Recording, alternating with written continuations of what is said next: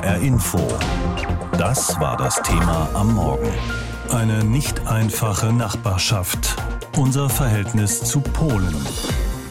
Es war schon mal entspannter, das Verhältnis zwischen Deutschland und Polen. Pünktlich zum 1. September, zum 73. Jahrestag des deutschen Angriffs auf Polen, hat die Regierung in Warschau einen Bericht vorgelegt. Von deutschen Reparationsschulden in Höhe von 1,3 Billionen Euro ist da die Rede. Die deutsche Bundesregierung reagiert sehr zurückhaltend, verweist auf umfangreiche Zahlungen in der Vergangenheit. Und die Stimmung zwischen Berlin und Warschau ist seitdem frostig. Dabei ist es heute genau 50 Jahre her, dass sich beide Länder nach dem Zweiten Weltkrieg offiziell wieder angenähert haben. Am 14. September 1972, 27 Jahre nach Kriegsende, nahmen Deutschland und Polen wieder diplomatische Beziehungen zueinander auf. Ein schwieriger und keinesfalls selbstverständlicher Schritt.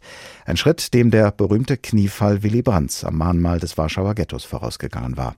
Unser Korrespondent in Warschau, Martin Adam, schaut zurück. Gelacht wurde nicht viel im Dezember 1970 in Warschau. Willy Brandt stattet der Volksrepublik Polen einen Besuch ab, um eine wichtige Unterschrift zu leisten. Als sich die Türen zum Konferenzsaal öffnen und erst der Bundeskanzler, dann sein polnisches Pendant Józef Cyrankiewicz den Saal betreten, beschreibt der Kommentator im westdeutschen Fernsehen. Es ist sehr still, sehr schweigsam, auch kein Scherz. Aber es ist eben mehr als eine Unterschrift. Dies ist, wenn alles gut geht, so etwas wie ein neuer Anfang für ein Verhältnis zwischen zwei Staaten. Das sei keine leichte Unterschrift für beide Seiten. Von Euphorie nichts zu sehen. Und doch geht der Warschauer Vertrag zwischen der Bundes- und der Volksrepublik über die, wie es offiziell heißt, Grundlagen der Normalisierung ihrer gegenseitigen Beziehungen in die Geschichte ein. Als der dritte von Brands Ostverträgen eröffnet er den Weg für diplomatische Beziehungen über den eisernen Vorhang hinweg.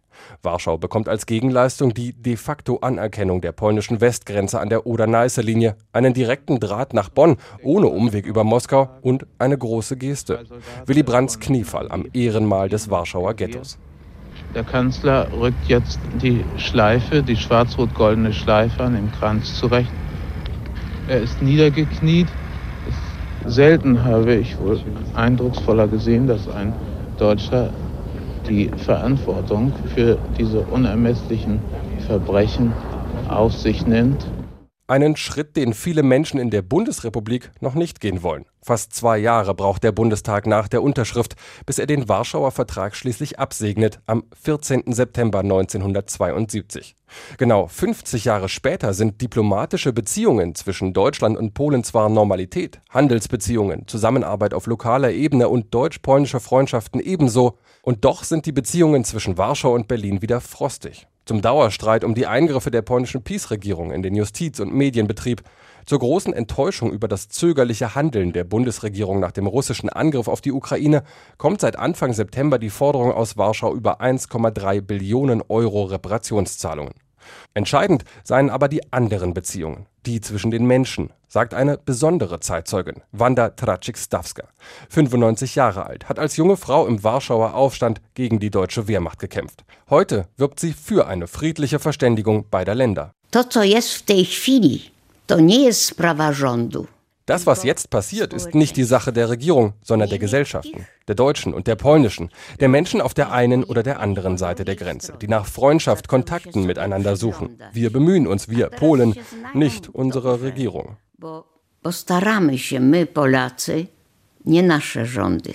Darauf, so die Hoffnung, lässt sich bauen, auch wenn gerade wieder wenig gelacht wird zwischen Warschau und Berlin.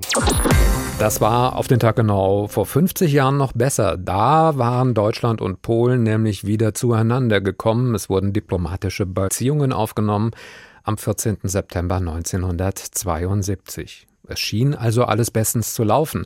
Von diesen Gesten sind wir allerdings aktuell weiter entfernt. Stattdessen gibt es Forderungen der aktuellen polnischen Regierung, Mehr als 1,3 Billionen Euro sollen als Entschädigung fließen für die von Deutschland im Zweiten Weltkrieg angerichteten Schäden.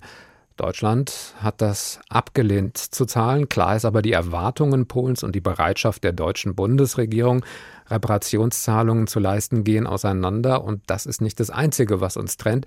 Freunde sind wir gerade scheinbar nicht. Ich habe darüber gesprochen mit Dr. Agnieszka Lada vom Polen-Institut in Darmstadt. Ich habe sie gefragt, wie konnte es denn so weit kommen? Ja, es geht um die Geschichte und darum, wie man die polnische Geschichte in Deutschland immer noch nicht kennt. Und da sind die polnischen Sorgen. Wir sind immer der kleine Bruder, der unbekannte Bruder und dass man einfach sich in Polen nicht richtig wahrgenommen gefühlt hat und immer noch so fühlt. Es geht um solche Gefühle, nicht nur um das Geld. Sind das Gefühle, die Menschen in Polen haben oder Regierungen in Polen? Ja, das ist eine sehr wichtige Frage. Das muss man schon innenpolitisch betrachten. Die Regierung spielt natürlich mit diesen Gefühlen und fordert Reparation gerade dann, wenn es innenpolitisch schlecht läuft, um ein bisschen die innenpolitischen schlechten Nachrichten zu verdecken. Aber wie gesagt, diese Sorge, die Deutschen schauen nach Westen, die Deutschen verstehen uns nicht, die Deutschen haben schon lange vergessen, was sie in Polen getan haben, ist nicht nur bei der Regierung oder bei den PiS-Wählern. Das ist schon so eine Sorge, die man in Polen hat. Aber man muss schon sagen, die Nachricht Reparation zu fordern, ist schon an die Kernwähler der Recht und Gerechtigkeit Partei gerichtet. Wo genau liegen denn da die Probleme? Denn Polen ist ja nach dem Mauerfall auch ganz schnell in die Wertegemeinschaft aufgenommen worden, Teil der EU geworden, Grenzen sind abgebaut worden. Warum funktioniert das also im Kopf der Menschen scheinbar nicht, dass man dazugehört? Also das ist alles wichtig, was Sie sagen. Und so sehen auch sehr viele Polen, dass wir super viel erreicht haben, gerade durch Polnisch, dass die Versöhnung richtig stattgefunden hat. Nur wie gesagt, diese Sorge, die Deutschen schauen immer noch eher nach Westen und wir waren immer der kleine Bruder, gerade auf dem Weg Polen in die EU. Das war Deutschland als der polnische Anwalt auf diesem Weg. Wir waren der kleine Bruder und dieses Verhältnis ist doch teilweise geblieben. Nicht ganz, aber teilweise, diese Lehrer-Schüler-Verhältnis. Verhältnis. Und das ist so, die polnische Seele sagt einfach, ja, so partnerschaftlich ist das nicht. Da sollen die Deutschen verstehen, dass wenn wir nicht so hm, reisen, wie man in Deutschland ist, oder dass wir noch ein bisschen Nachholbedarf haben, dass das ist geschichtlich, historisch begründet. Und dieses Gefühl, ja, wegen Geschichte betrachtet man uns als den kleinen Bruder, ist einfach da. Auch wenn, ich würde sagen, die Mehrheit der Polen schätzt, was Deutsch-Polnisch in den den letzten 30 Jahren passiert ist. Also so ganz kann ich es noch nicht greifen, weil ich aufgewachsen bin in einem Land, das zu Polen ein freundschaftliches Verhältnis hatte, das auch keine Grenzen mehr kannte. Sie sagen, die Polen fühlen sich als der kleine Bruder. Was würden Polen denn erwarten von Deutschen, damit sie ernster genommen werden in ihrer Wahrnehmung? Also ich denke, man braucht ein paar ähm, Geste und ein paar richtige Schritte. Also vor allem äh, natürlich, viele erwarten, dass man in Deutschland einfach viel mehr über Polen berichtet und lernt. Also wenn man nur die Schulbücher jetzt betrachtet, da steht Polen so selten und wir waren über Jahrzehnte, Jahrhunderte Nachbarn. Da ist das einfach für die deutsche Seite peinlich, dass das so ist. Das kann man zum Beispiel ändern. Dann auch ändern, dass man, wenn man etwas initiiert, nicht nur an Frankreich denkt, sondern auch an Polen, dann muss, und da das ist auch wichtig, dass die polnische Regierung mitspielt. Ja, man braucht zwei Partner, um etwas zu realisieren, aber schon, dass diese Initiativen Polen nicht ausgrenzen und auch verstehen, dass die polnischen Sorgen, die Integration vielleicht zu schnell läuft, dass man andere Vision der EU hat, dass man das versteht. Oft, dass es eher in einem Kreis von westlichen Ländern geregelt und die Ideen, die Deutschland hat, einfach berücksichtigen die polnische Perspektive nicht. Und das ist einfach schade. Aber wie gesagt, da müssen auch die Polen aus dieser Opferrolle rauskommen. Und das wollen viele Polen. Das ist nicht so, dass die PiS-Regierung jetzt die Stimme der meisten Polen repräsentiert. Auf den Tag genau 50 Jahre ist es her, dass Deutschland und Polen diplomatische Beziehungen zueinander aufgenommen haben. Am 14. September 1972 war das. Das heißt, der Zweite Weltkrieg lag zu diesem Zeitpunkt bereits 27 Jahre zurück. Und an diesem langen Zeitraum kann man sehen, wie schwierig die Annäherung beider Länder nach dem Krieg gewesen ist. Was auch kein Wunder ist, denn mehr als sechs Millionen Polen sind im Zweiten Weltkrieg von Deutschen ermordet worden. Auch heute, nach 50 Jahren diplomatischer Beziehungen, ist das Verhältnis zwischen Deutschland und Polen immer noch schwierig, gerade was den Zweiten Weltkrieg angeht, aber auch auf anderen Gebieten.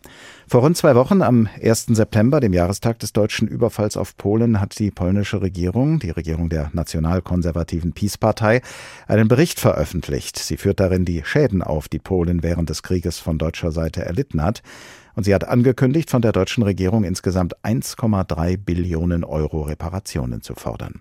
Vor der Sendung habe ich mit unserem Korrespondenten in Warschau, Martin Adam, gesprochen. Ich habe ihn gefragt, ist denn schon klar, wie es jetzt weitergeht und wie die beiden Regierungen mit diesem Bericht und mit der angekündigten Rechnung verfahren werden?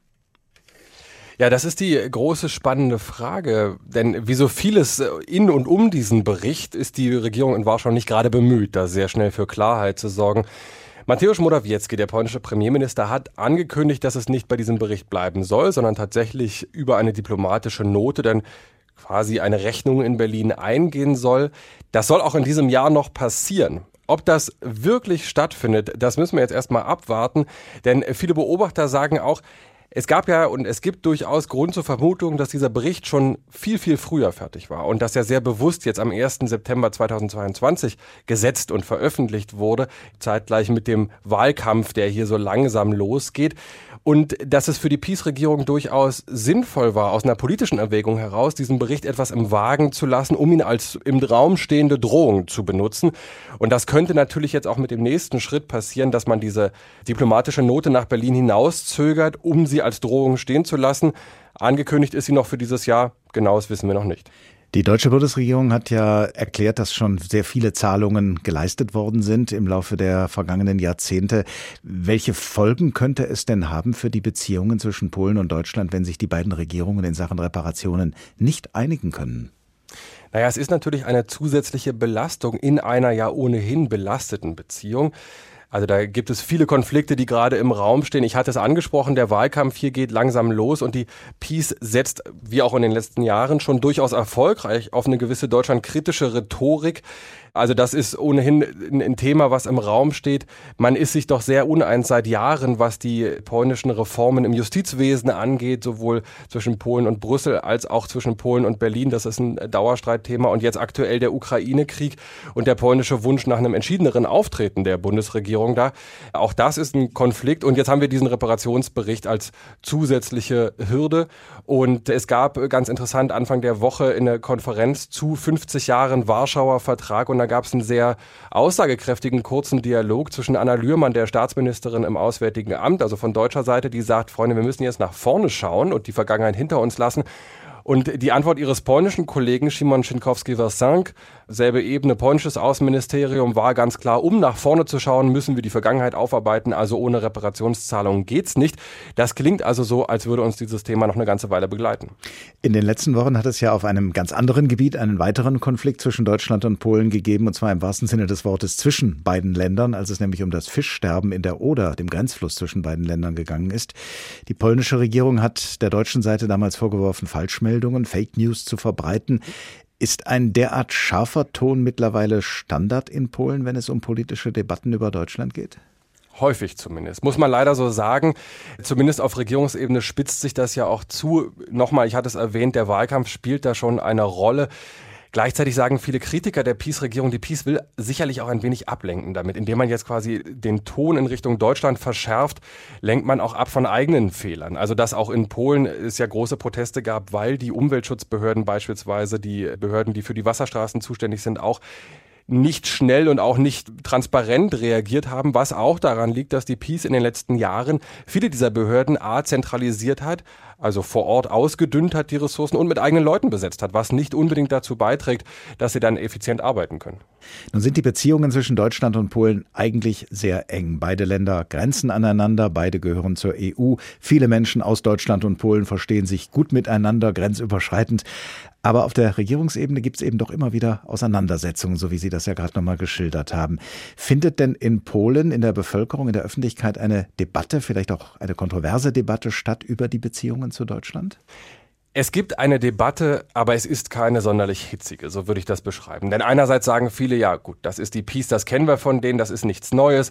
Gleichzeitig findet diese Rhetorik im Peace-Lager durchaus Anklang. Und man muss auch festhalten, dass gut 50 Prozent der befragten Polinnen und Polen in Umfragen diese Reparationsidee durchaus befürworten, also weit über das Peace-Lager hinaus man wünscht sich eben darüber hinaus von Deutschland, ich hatte es erwähnt, ein anderes Auftreten im Ukraine-Krieg etc. Also das, das deutsch-polnische Verhältnis Verhältnis nicht sonderlich entspannt ist, das beschäftigt die Leute hier schon lange. Auf der einen Seite in der politischen Debatte, andererseits habe ich das Gefühl, es hebt sie auch nicht mehr so an. Einerseits, weil es nicht ganz neu ist und weil eben diese Beziehungen auch auf zwischenmenschlicher Ebene, auf zivilgesellschaftlicher Ebene stattfinden.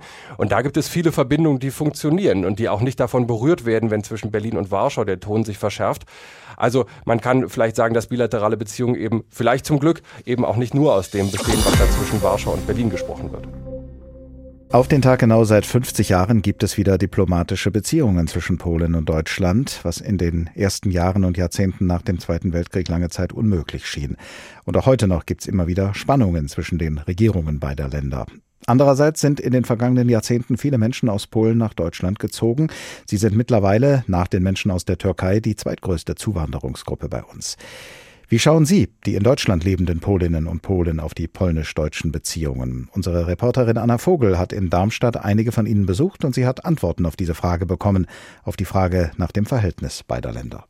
Also es war schon mal besser. Also ich kenne die Zeiten, wo auch bei mir auf der Arbeit die Leute gesagt haben, Mann, ihr in Polen, das macht ihr so toll, ihr seid ja vorbildlich. Und auch, auch als demokratisches Land sind wir auch sehr schnell vorwärts gekommen. Und jetzt habe ich mittlerweile den Eindruck, wir kehren wieder zurück. Das sagt Michael Kochanski in seinem Wohnzimmer in Griesheim bei Darmstadt über Polen. Er wohnt seit über 30 Jahren in Deutschland. Neben Michael Kochanski sitzt Bogumil Palka. Er interessiert sich sehr für die polnisch-deutschen Beziehungen. Seine Bestandsaufnahme? Diese unzähligen Städtepartnerschaften. Sehr, sehr viele deutsch-polnische Ehen. Das spricht eigentlich davon, dass die Beziehungen zwischen Deutschland und Polen sehr gut sind. Gleiche Sprache spricht übrigens auch die Wirtschaft. Ja, und dann gibt es noch die politische Ebene. Und da läuft es geradezu schlecht. Damit meint der Familienvater aus Griesheim vor allem die Debatte um Reparationszahlungen. 1,3 Billionen Euro für im Zweiten Weltkrieg entstandene Schäden fordert die polnische Regierung in Richtung Deutschland. Und aktuelle Umfragen zeigen, mehr als die Hälfte der polnischen Bevölkerung findet das richtig. Bogomil Palka seufzt. Auf der einen Seite weiß ich um die Stimmung in Polen, auf der anderen Seite weiß ich, es wird gesagt, dass, dass die Deutschen ihre Geschichte nicht aufgearbeitet gearbeitet haben. Ich weiß, dass es nicht stimmt. Und wie man sich da positioniert, da suche ich noch meinen Weg. Elsbieta Heller drückt sich da vorsichtiger aus. Die 65-Jährige leitet den deutsch-polnischen Kulturverein Salonik in Darmstadt. Sie sagt über die aktuelle Situation: Die Deutschen sind vielleicht enttäuscht, aber Polen auch. Ich als Polen bin ein äh, bisschen enttäuscht, dass durch diese Jahre die Deutschen immer noch nicht gelernt haben, uns zu verstehen, warum wir so patriotisch sind. Sie verweist auf die Geschichte Polens, das immer wieder um seine Unabhängigkeit gerungen hat. Den Schlüssel zu besseren Beziehungen zwischen beiden Ländern sieht sie im Schulunterricht. Man müsse europäische Geschichte stärker vermitteln. Michael Kochanski aus Griesheim dagegen plädiert für den Blick nach vorne. Wichtig ist, die Geschichte nicht vergessen, aber in Zukunft denken. Was den polnisch-deutschen Beziehungen wirklich gut tun würde, wäre ein Regierungswechsel, glauben Michael Kochanski und Bogomil Palka. Und deshalb schauen sie umso gespannter auf die Wahlen im Herbst 2023. HR Info. Das Thema. Wer es hört, hat mehr zu sagen.